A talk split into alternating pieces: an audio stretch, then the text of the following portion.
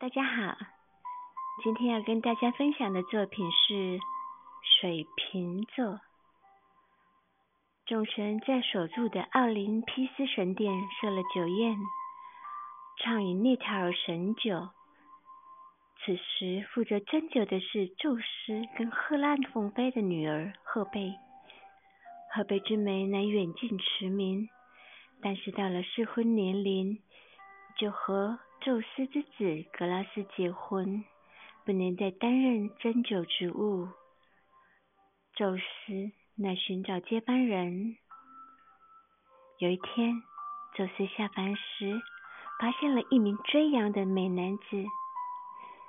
所以，宙斯就化身为白鹿，将他抓住。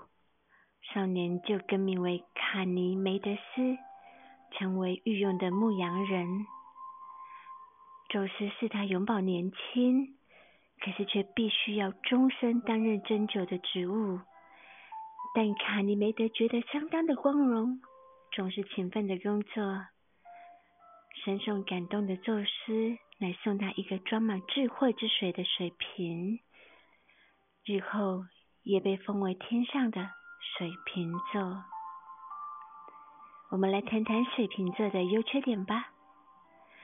水瓶座的优点呢，有崇尚自由、创意十足，非常的有前瞻性，对自己的感情忠实，对人也非常的有爱、有同情心，非常的有求知欲。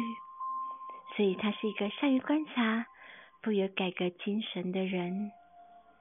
那缺点呢，就是太过理想化了，情趣不足，也太相信自己的判断，不按牌理出牌，喜欢多管闲事，以夸大问题呢。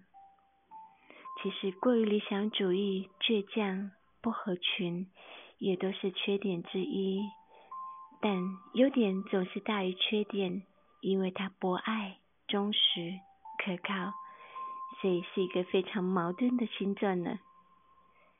一三零零精品瓷器水瓶座，利用东方娃娃代表作品是由东方人所创造。小天使横躺着，将水瓶顶在脚上的可爱模样，展现他创意十足。标新立异的个人风格。以上是今天跟大家分享的故事，希望您会喜欢。